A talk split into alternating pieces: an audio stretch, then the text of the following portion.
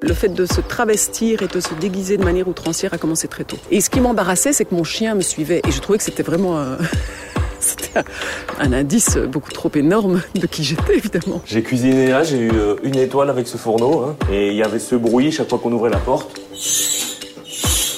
qui, qui me fait chaque fois euh, rire, chaque fois que je viens ici. je- Pratiquement tous les endroits où on a commencé avant sont fermés, ou disparus, ou brûlés, ou anéantis.